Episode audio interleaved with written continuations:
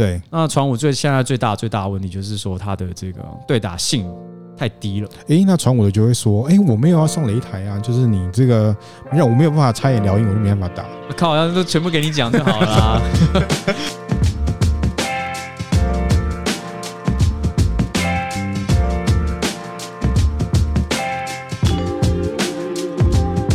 欢迎大家来到精英中心，我是阿华，我是浩洋。那个要跟大家讲，你不要断那么久啊！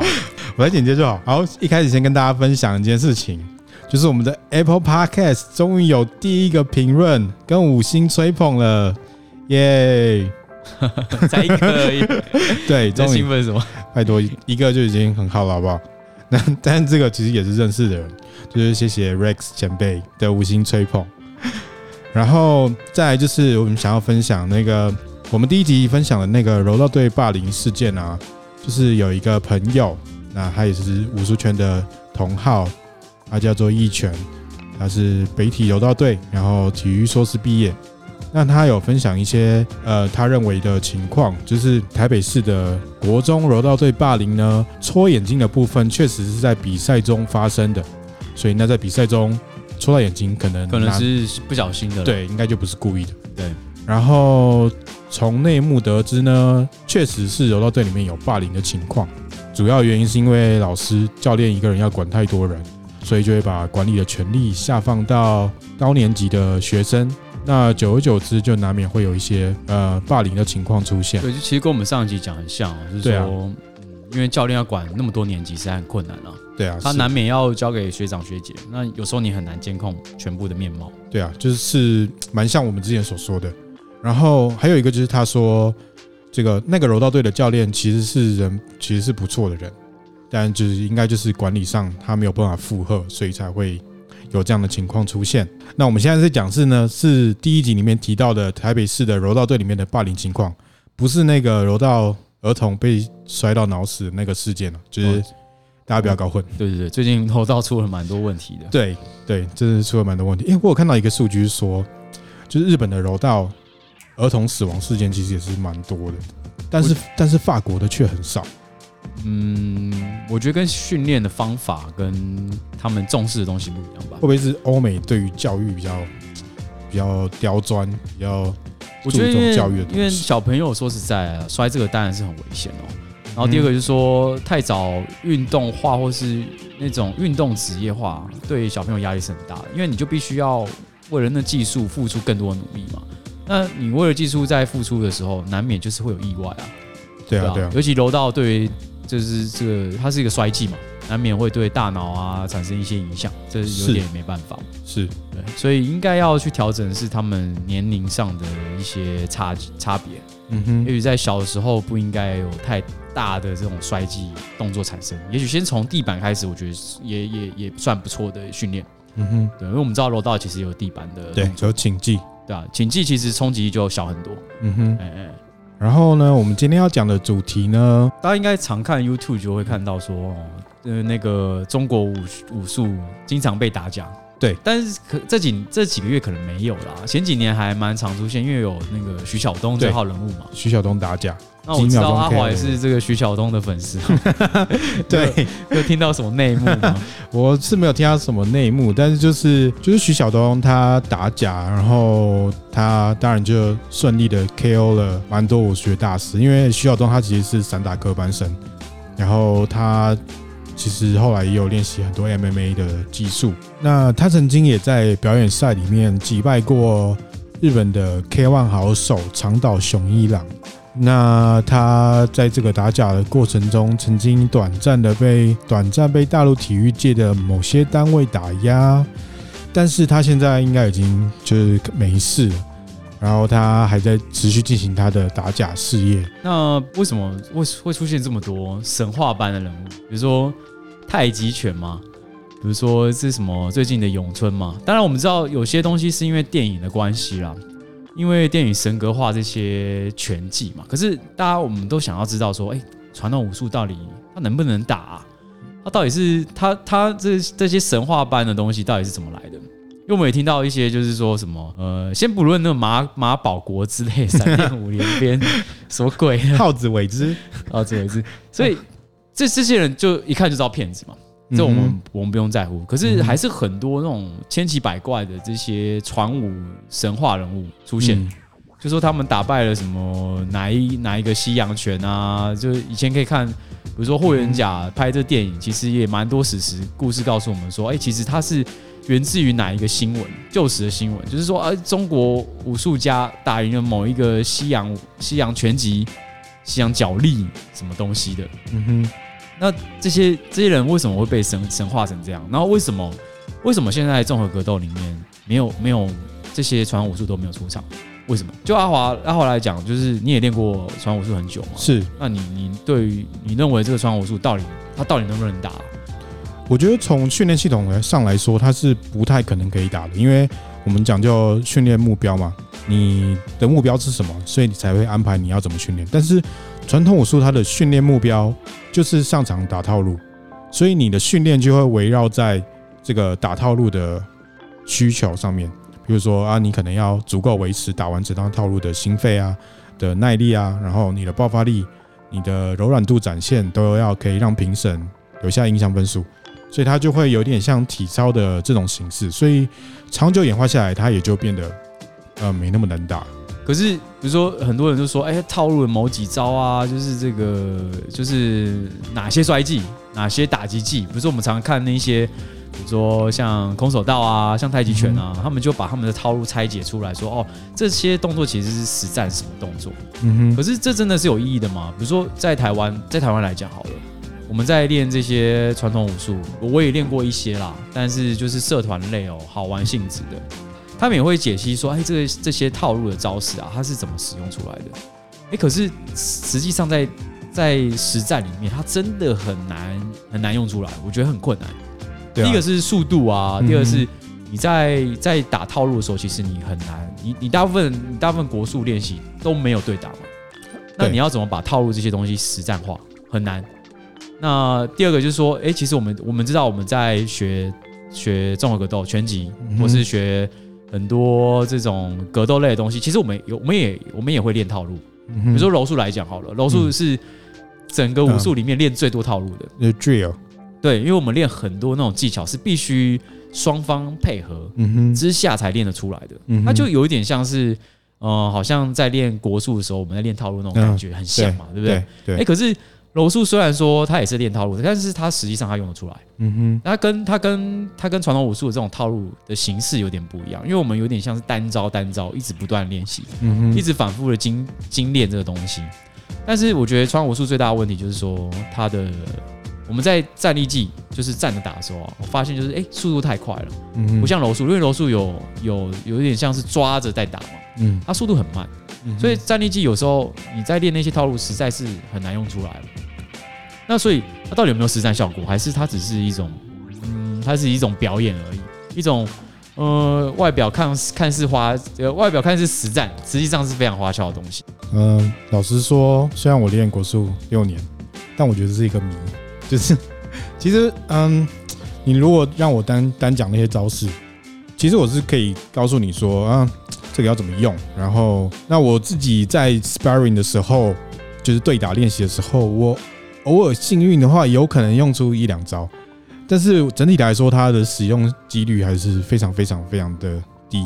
对，就是因为太速度太快了，很难以弄出来嘛。对，那其实哎，在中在大陆那边啊，他们也有很多这种呃，算是武学名家吗？还是武术名家？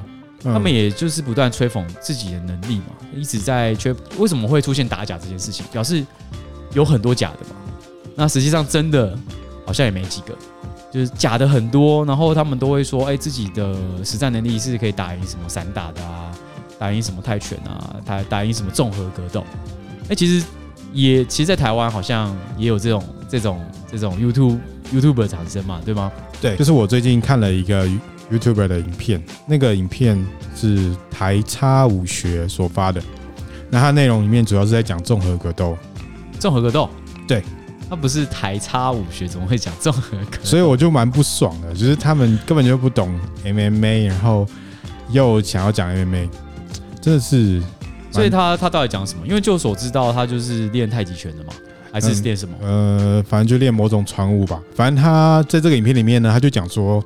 就是 MMA，就是把不同功夫的人放在一个笼子里面对打，很像斗鸡跟斗狗一样，而且是穷的人打给有钱人看的一种娱乐。为什么？为什么他要这样贬低格斗竞技？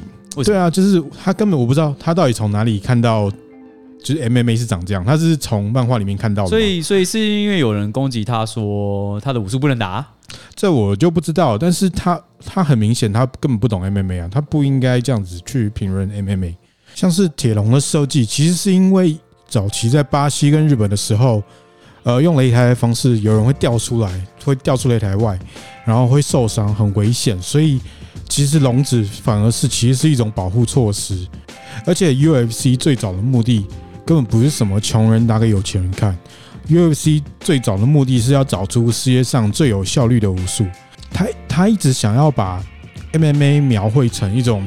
没有文化、没有内涵的暴力运动，可是他根本不懂 MMA，他也不懂 MMA 的文化，然后还要在那边嘴，然后只整天只会在那边嘴，又不敢出来切磋，对啊，所以然后他里面还要讲到散打，他说哦什么中国出现散打，但是他觉得那就是变形的泰拳而已啊，然后我看不出里面有什么中国功夫，所以那他认为的中国功夫是什么？对啊，老实说，我真的是到现在都还没看过真的中国功夫在擂台上长什么样子。对，所以那所谓的。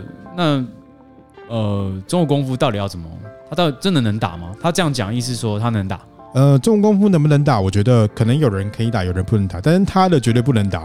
我很乐意跟他约战，这样 就是欢迎比武切磋哦，就不要出一张嘴。但是就是他很高傲，就是你可以看到，我觉得这个听起来很像是那个，就是徐晓东。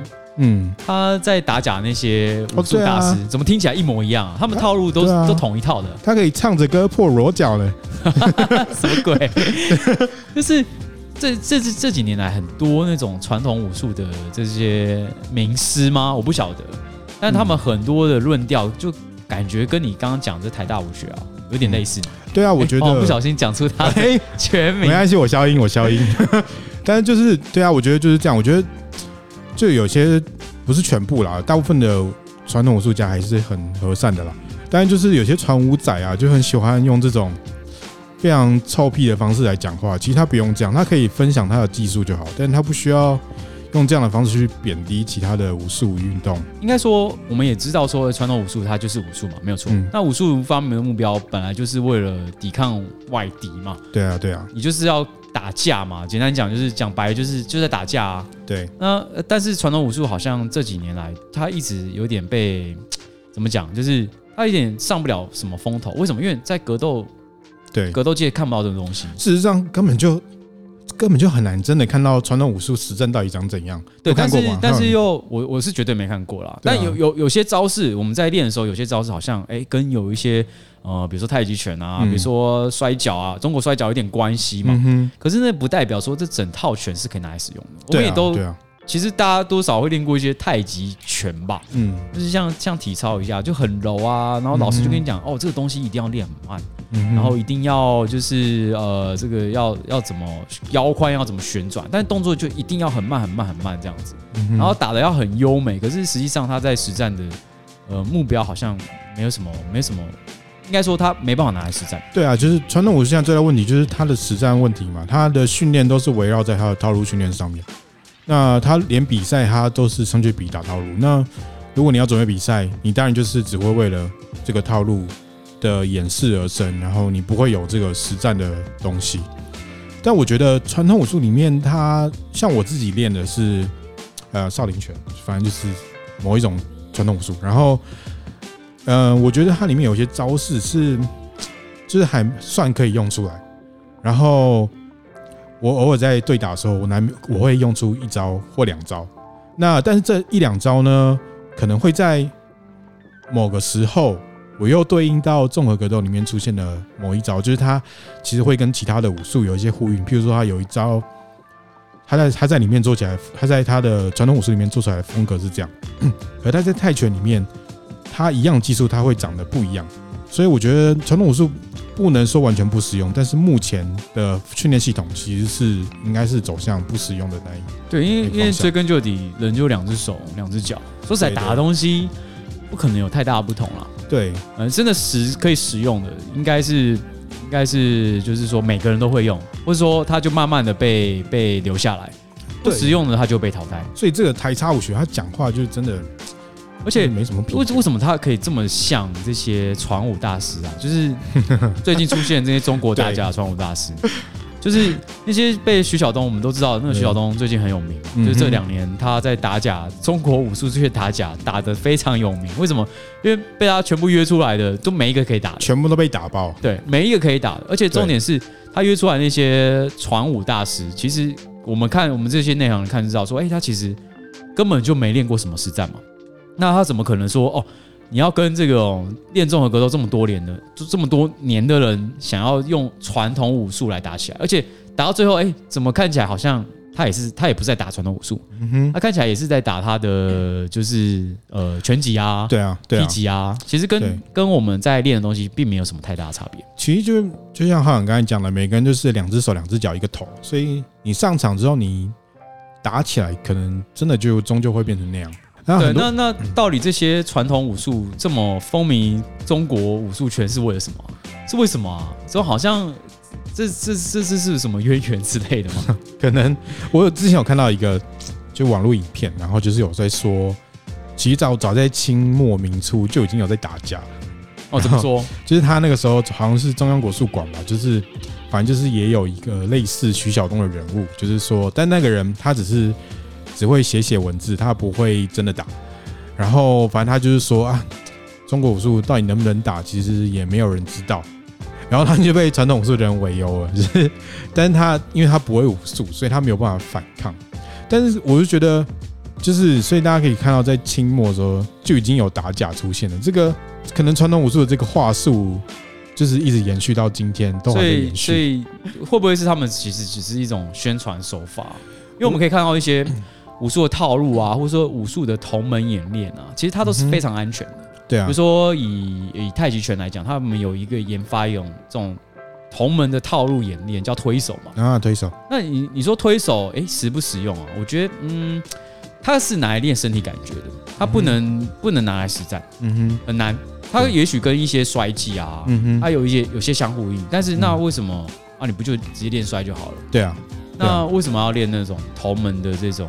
套路演练，比如说咏春拳也也有嘛，他们叫吃手，对，他们叫吃手，就是用同门之间的招式来互相对打。可是那些那些那些手法在实战里面可以用时间，我觉得嗯，maybe 呃一场五分钟的综合格斗来讲好了，他用个十秒，我觉得已经很厉害了吧。嗯哼。可是他们全部的重心全部放在这上面，这为什么？我觉得都是不是有点想要就是保护学员啊？他们其实就是练练这种好玩的这种。推，嗯，体操，嗯哼，然后有一点实战，但又不完全是有冲击力的。你这样让我想起那个明朝那个《纪效情书》，就是戚继光所写的《纪效情书》里面，它里面就是一本兵法著作，然后它里面有说，就是其实拳法就是只是拿来活动筋骨，然后让你练，让你练身体的。那到后来，我不知道是不是因为什么某种民族创伤之类的。慢慢就演变出这种怪力乱神，他好像可以拿来什么打赢俄国大力士。我们也没有，从来没有听过说在就是呃几百年前，也许明朝在更之前也没听过什么武学大家嘛。至少历史历史书上面是没有提过这些东西的。是对，你也没有听过一个将军他是什么武呃武学名家出身的，好像也没有这种东西啦。哦，哎，我们说的是历史，不是不是小说，不要拿小说来。对，就是就是。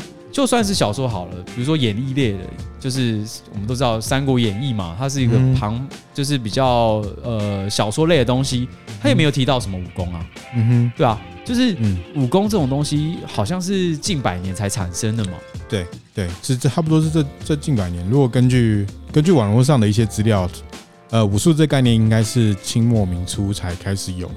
对，就是这近百年才才产生这些呃所谓的名门大派，然后大家可以看看，有时如果没事可以去看看什么一些太极拳的拳经啊，讲的都是非常神乎玄学的东西，就是它已经不是全精了，他已经不是那种，他比较像神功了。嗯哼，我觉得会不会是因为受到一些呃一些武侠小说的影响？我觉得应该是。对，因为你看哦，那种什么八卦掌嘛，嗯哼，太极拳啊，嗯他一定要把这种他们的口诀啊。呃，甚至咏春也有一点点啊。其实我不是想要攻击叶问什么，我觉得叶问超红的，我也蛮爱看的。但是你看，就是像他呃，你知道叶叶呃呃这是什么？咏春拳第一套套路是什么？叫小念头。其实小念头他其实他其实还蛮怎么讲？还蛮玄学的啦。嗯哼，它有一点点的玄学在里面。就是说，我觉得哎，是不是这些武术武术家他们想要招生哦，他们必须要用一些比较呃，这叫什么？宣传手法嘛，嗯哼，对，因为你把一个一套拳讲的神乎其技，才会有人来学嘛。嗯、那你如果诶，应该这样讲，今天一个拳腿拳击放在你面前，跟一个咏春拳放在你面前，嗯哼，然后咏春拳有这种小念头啊，嗯、有什么这些一些很玄乎的这些神技，嗯、听起来就是我、哦、觉得这是神功，嗯，你会想学哪一个？嗯，我觉得聪明的人应该会想要学咏春吧，因为他诶。它听起来就不一样了，因为它有很多附加价值。对对对，听起来就不一样，听起来就已经像是学的就是绝世神功。而且传统武术很喜欢用那种哦，你练这个你可以对你的肝很好，你练这个对你的眼睛很好，你练这对你的肾很好。但是其实这根本没有科学根据。很多这种太极拳啊，他们也也也有一些期刊论证啊，说太极拳可以。治疗糖尿病啊，治疗什么什么身体疾病啊？哎、欸，真的，哎、欸，这这种东西，这种研究真的还不少，在台湾其实有一点，然后中国其实是最多的。嗯哼，但呃，说实在，我不知道，因为我没有很详细去看。我觉得做任何运动应该都有一样的效果啦。对，所以结论就是，你做体操也差不多都练到那些东西。有可能，我觉得是有可能的啦。但因为你把像我觉得太极拳就是被无限放大、无限上纲的一个、嗯、一个一个奇怪的传统武术，因为它既可以治病，嗯，然后又可以抵抗外奴，嗯，然后又可以把人震飞，然后现在连什么凌空镜啊，什么东西都是有点从太极拳这边出来的，所以就是已经它已经变成一种神功，而不是一种武术的东西了。嗯，对啊，为什么会造成这么奇怪的现象？太诡异了。嗯，我觉得就是可能就是老鼠会吧，就是。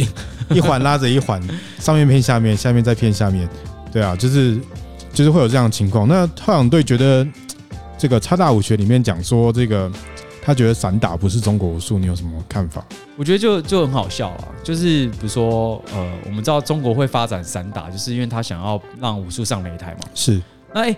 他其实就是，就算大陆的武术武术学校也都知道说，哎，实战跟这些套路啊，嗯哼，是要分开来练的。为什么？他们练套路的用意就是为了去表演嘛，嗯哼。甚至连少林寺都有这种街头卖艺的东西出现。为什么？就是胸口碎大石啊，然后喉咙顶顶枪啊，这些东西根本就不是武学里面会练的东西。嗯哼，它就是一个卖艺的东西，就是。连中国人都分得很清楚，就是武术学校都分得很清楚，说哦哦，你是你的你要练花架子，你要练应该说表演，嗯，表演的东西，你就是要练那些套路，嗯，甚至有点花架子的东西成分在里面。那你要实战，他们就会叫你去练散打，是对。那散打为什么为什么台大武学说它根本不是传传统武术？因为传武学应该说你要上擂台，你就要你就得这么打，就是这么打，对对。那其实，在散打里面有很多这种中国中国教的东西在里面。那但是在大陆啊，中国教根本就不够，应该说它不被重视。对啊，它其实也是传统武术，而且是应该是中国里面实战性最强最强的传统武术。对对，中国教其实就像柔道脚力，然后但是我觉得它的训练方式可以更实战，原因是因为它的这怎么讲？它的这些呃对摔对摔练摔练是非常实战的，是非常实战，嗯、甚至比柔道都还实战。因为我们知道柔道这这几年被阉割嘛，对，它有点没办法做一些下肢抱腿摔的东西。对，但是其实在中国教里面，这些全部都有嘛。对对，然后但是你要更摔技，更摔技，可能就要去练像脚力这种东西，因为脚力就有地板，像中国摔就没有地板这种东西。嗯哼，好，那其实。以前也听过很多讲法，三年拳不如一年教。嗯哼，为什么我们在打综合格斗，其实也都知道，那些真的强的综合格斗选手，全部都是脚力背景出来的。嗯，但是有有哪一个综合格斗选手是从这种传统武术传统武术出来的？没有，好像完全没有听过。我觉得他想说，那中国教是真的，他真的就是蛮实用的。然后，其实中国教在台湾就是也是蛮被边缘化的，但是他。我觉得他的摔法在散打上面可以有很好的体现，因为那种摔很独特嘛，你很难在其他武术上面看到，就一些什么算腿摔啊这些，嗯，叫什么抱酸腿，对啊，就是接驳高踢之类的，就就其实它就是有点像是大家可以想象，就像柔道一样。只是它的动作更更，因为它的它不像柔道那么长的跑嘛，它其实就是一个小背心而已，所以它有更多这种徒手部分在里面。嗯，那呃，比如说太极拳，它也其实很多太极拳的讲法就是说，哦，他们是以摔见长的嘛，就是它可以把你震飞啊，用什么内家拳的功力啊，帮你化境啊，什么东西。嗯哼，那其实其实这种东西在描述上其实听起来就像摔了。嗯哼，但是从来没有听过什么太极，呃。高手去去摔赢什么柔道家的啊，摔赢什么脚力，摔赢中国脚，从来没听过这些东西嘛。嗯哼，所以我感觉传统武术还是存存，就是存在在他们的同门宣传里面。对啊，对啊，就是没错。所以我觉得他讲他去讲散打，其实是我觉得是蛮不好的，因为他自己没有实践。对他，我觉得他就不懂散打，他就出一张嘴而已。他不懂散打。对啊，然后我觉得散打像他说什么哦，散打就是变形的泰拳，我觉得。所有的技术要上擂台，它一定会有一个转换的过程。譬如说，跆拳道里面有侧侧踢、侧踹、侧踢的这个技术，但他在它在套路里面，它的侧踢一定也是很像中国武术那种侧踢，就是一个很定式的东西。但它上场对打的时候，它一定要变得很竞技性，一定要是有，嗯，我们要怎么讲？就是实战化，要实战化，所以它就会变那样。应该说，像跆拳道，我之前我自己在学的经验是这样，它的侧踢就是用的就很少很少。为什么？因为跆拳道他们会侧身体会侧很多嘛，跟跟我们打格斗的时候，我一开始在打练重的格斗的时候，我教练说：“哎，你不要那么侧，你不要那么扯。”但是在跆拳道的时候，我们几乎是整个身体是转九十度的。但以综合格斗，或是说以比较泰拳啊、比较散打的风格，他们其实身体不会转那么侧，嗯，大概会转个四十五度左右。嗯，为什么？因为你正面面对别人，你的后手拳才有办法打打到人嘛。是。那跆拳道是为了准备他要回旋踢嘛，他要转身踢啊，他要做后旋踢啊这些技巧，他没办法。他没办法那么那么正面面对对手，这样的话，你在做背后踢击的时候会慢一点。然后第二个就是说，他可以把他的攻击的范围缩到最小最小。为什么？因为跆拳道里面只能踢击嘛。那但但是在格斗里面不一样，格斗里面你要打，你要做什么动作，你没办法那么侧身。嗯哼。所以其实。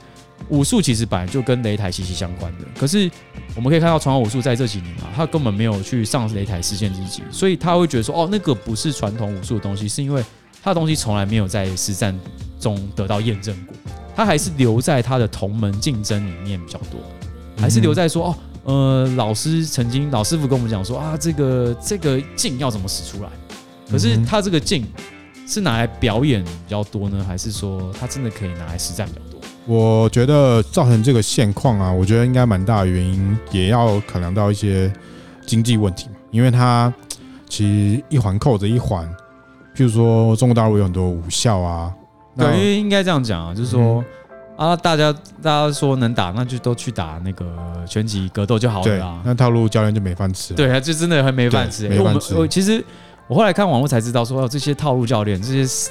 大师啊，他们收费都不便宜耶。对啊，就是出一张嘴，很像那种什么神秘气功。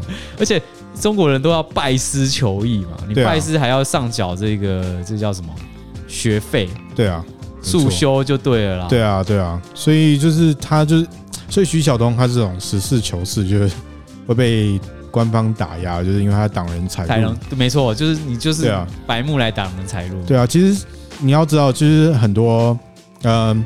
比如说，现在少林寺，它其实少林寺是上市公司，就是少林寺真的是做的蛮好的。对，就是你如果对大家不要怀疑，就是那个电影里面的少林寺，它现在是上市公司，然后它就是可以买他的股票，然后少林寺的 CEO 就是商业头头脑蛮不错的。然后听说有私生子，然后然后我我有去过那个，我二零零八年的时候有去过那边的少林寺。哦，真的吗？是就是那个嵩山少林寺吗？嵩山少林寺真的是那个少林寺，但是他长得很像诚品园区，为什么？还会卖很多文创小物，譬如说长得很像武功秘籍的笔记本啊。那真的有真的有僧人在里面练习吗？嗯，管理员比较多吧。没有，没有，他他他管理员，他算是博物馆管理员的制服，就是要穿的很像武僧一样。哦、对，就蛮有趣的。就是你，然后你那个求职需求，你要打扮得像和尚。然后，嗯，其他是有分的，就是他有分，就是。他们中国那边的宗教人士的认定，就是武僧跟僧侣是不同的，就是哦，武僧其实是可以结婚、结婚生子哦，所以他们就纯粹只是做那个打扮，对，然后去那边练练功就对了，可以这样说。那他们练的功，我觉得也不差啦，那些蹦蹦跳跳、打那些拳。其实我以前也看过那些纪录片，就是他们其实练功也很累啊，所以很早很早就要起来啊，而且。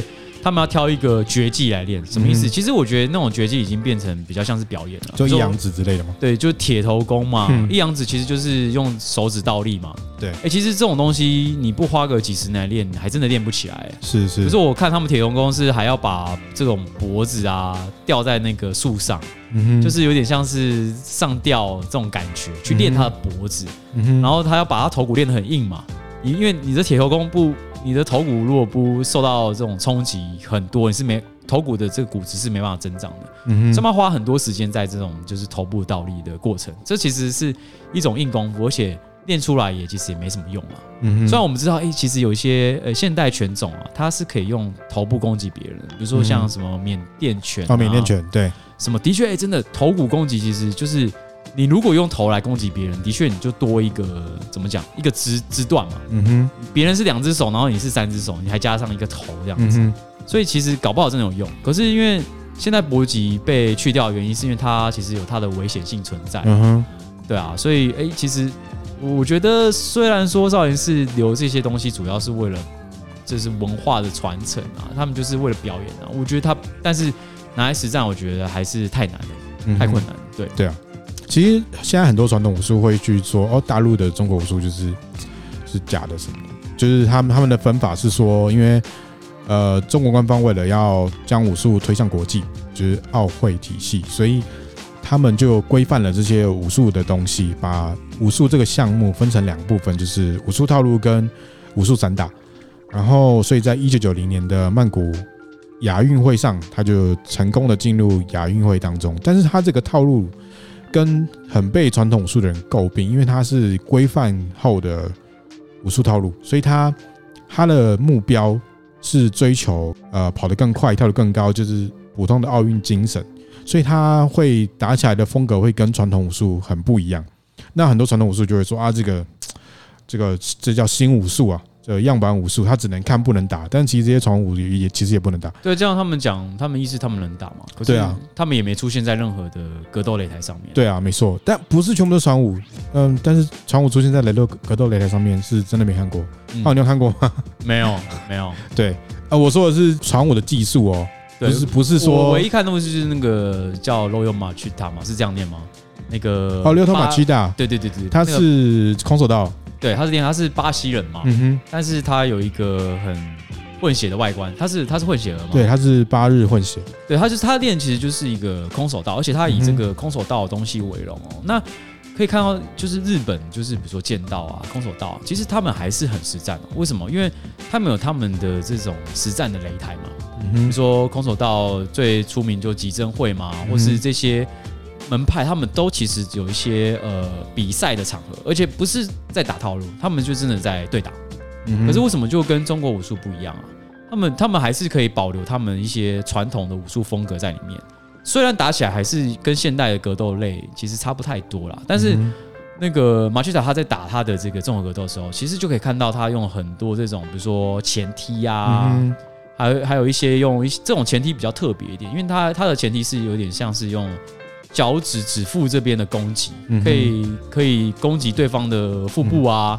它是用那种像我们的一般我们踢起是用脚背嘛？对，脚背其实追求是个大面积。对，但武术里面很多杀招，它是用脚脚脚趾去踢的。嗯哼，那脚趾踢是可以可以瞄准你的，比如说下巴，嗯哼，比如说你的这个这个肝脏啊、腹部的这个地方。在在现代武术比较少有这种呃这么专精的练法。可是，在空手道里面，它这些东西还是被保留住的。虽然很少人用得出来，可是我们可以看到它还是有它的风格留下来。嗯，但是在传统武术，好像在中国传统武术就没有看到这些东西。对，就是照理说，中国传统武术它的初始状态应该是会跟日本空手道很像。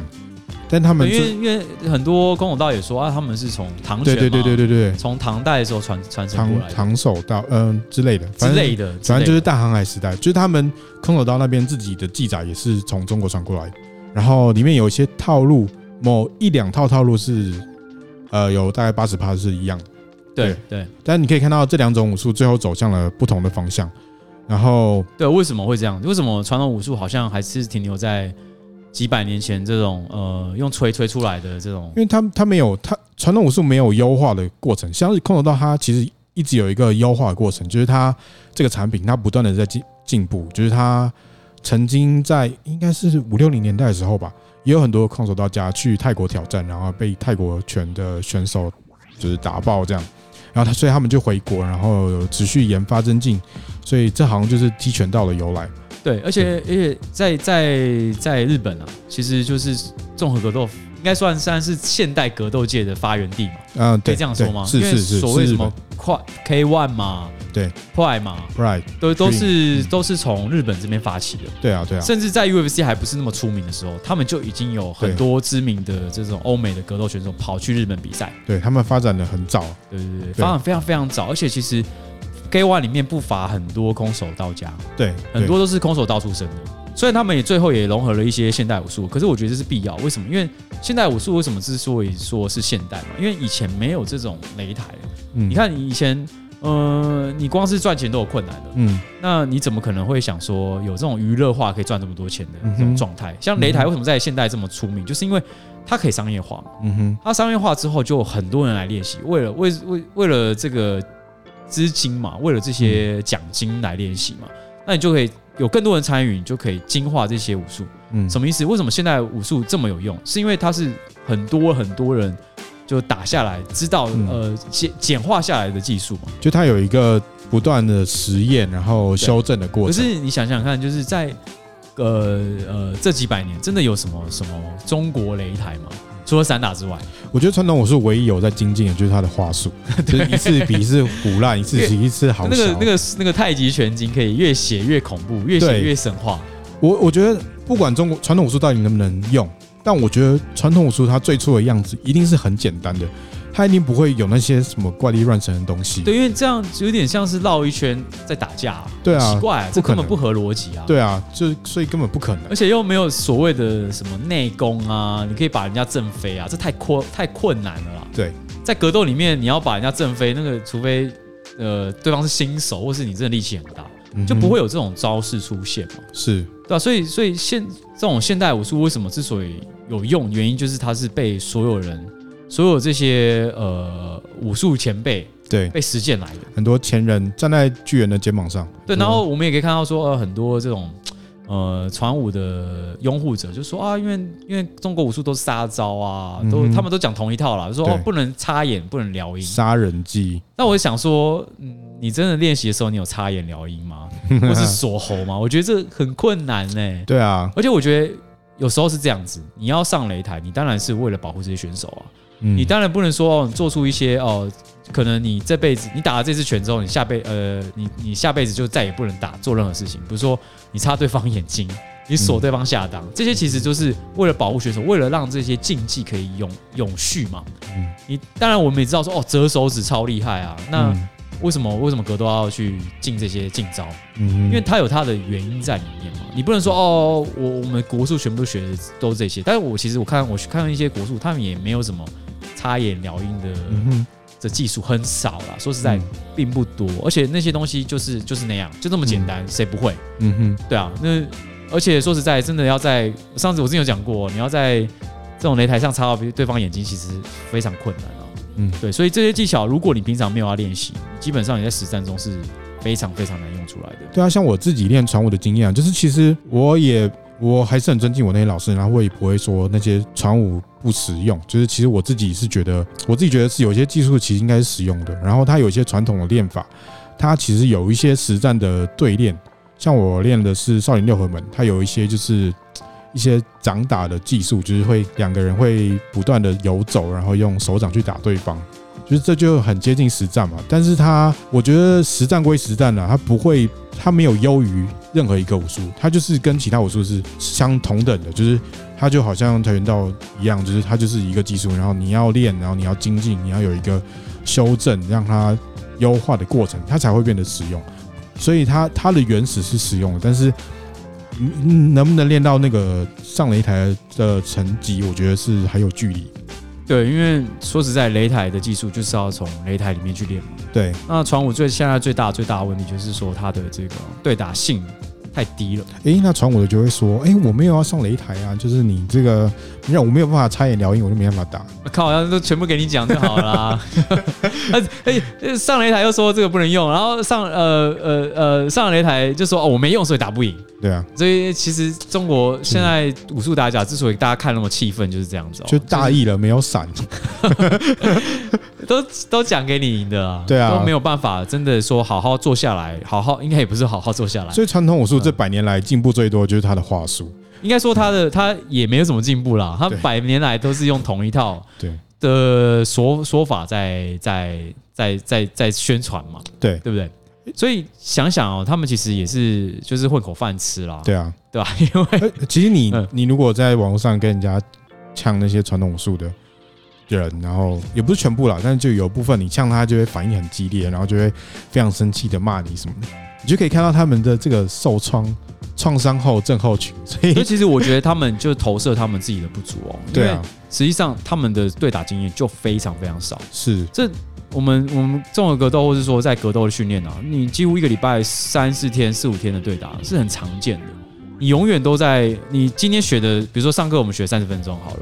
我们最后对打三十分钟，你其实就是把这三十分钟的东西，就是一直不断的来试，一直来来练，然后每个礼拜要这样练那么多次，你才有办法在呃比赛场中，哎，使出一两招。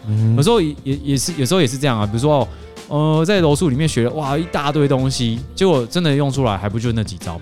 因为你自己熟熟悉的东西就那几个。那它只有在不断进化、进化、不断的这个呃训练之下，你才有办法真的把招式使用出来哦。嗯哼，而不是就是说哦，你一直练套路啊，一直在做同门之间的这种套路的演练，是可以把这些东西用出来。我觉得太困难了。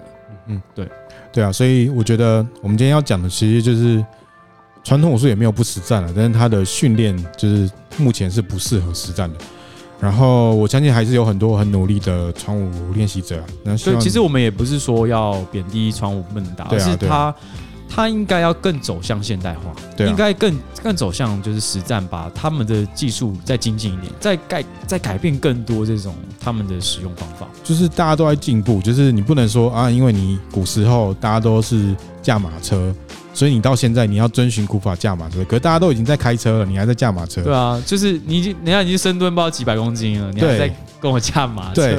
然后，所以就是我觉得传武传武的人可以在实战上面再多一些努力，这样子。但是台差武学的行为真的很不可取，大家不要跟他一样。最近有看到一个新闻，就是他跟武术没有那么有关系，但是就体育界的新闻了。对，就绝对可以讨论，就是瑞莎事件。总而言之呢，就是。瑞莎他是一个艺人，然后但是他用他工作之余的时间呢，他就训练了免费义务的训练了一些体操队的小孩子。那因为他自己本身是乌克兰，就是是这个韵律体操的大国，所以他有很好的技术。然后他他在教这些小朋友的时候，就在网络上被不明人士就是言语就是攻击，就说他就是空降啊，打乱啊，打乱桃园体操啊，然后又什么。把什么补助补助金黑掉什么，诸此诸如此类的东西。是，那你你那个阿华知道说瑞莎大概大概做了什么事情吗？他应该就是免费教一些小朋友。我我我大概在网络上前大概前半年吧，应该是半年前还是前一年前哦，就看过他的这个募资网站，他叫略略略星嗯，呃，体操协会，他办了一个这个这个非官方的一个协会。嗯，那他在在月薪初期的时候，他其实他就已经在做一些募款了。嗯，所以他的募款其实是呃，在网上做的非常精美，大家有空可以去看看。就是他做了很多募款的目标，就是为了要打造这个韵律体操的这个训练空间。嗯哼，所以其实我觉得他这个募款做的还蛮不错的啊，而且他也有真正的把实际的东西做出来。那很多人就会攻击说，哎，会不会就是因为他不收费？打乱的这些呃原本基层教练的这些呃怎么讲竞争嘛？你就跟原本基层教练竞争。可是我会我会这样想想想，就是说，哎，第一个，因为他已经办募资，群众募资，那就不可不太可能说哦，他还要跟学员收费。然后第二个，他这个其实他的这个他这个有点像是培训制的，就是说哦，我必须要筛选你，他所以他是有人数限制的哦，他不是说哦每个人要来上他都可以上。他必须要经过培训，成为他们的选手。嗯、那这个培训当然是由他们的这个募资计划里面出，然后来培训，让你可以出国比赛啊，拿到金牌啊。好，所以我觉得这次事件就是比较类似，就是说哦，因为一些基层教练啊，被被算是被中途杀出一个怎么讲，就是半路空降一个一个名师嘛，所以基层教练反而没有一些工作可以做。可是我我会觉得说，因为台湾在这个基础体体能啊，还尤其像体操资源本来就不够了。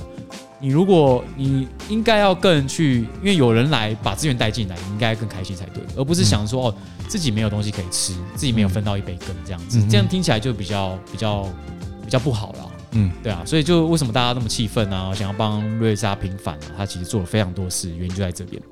那今天节目就到这里，谢谢大家收听精英中心，我是阿华，我是浩洋，拜拜，拜拜。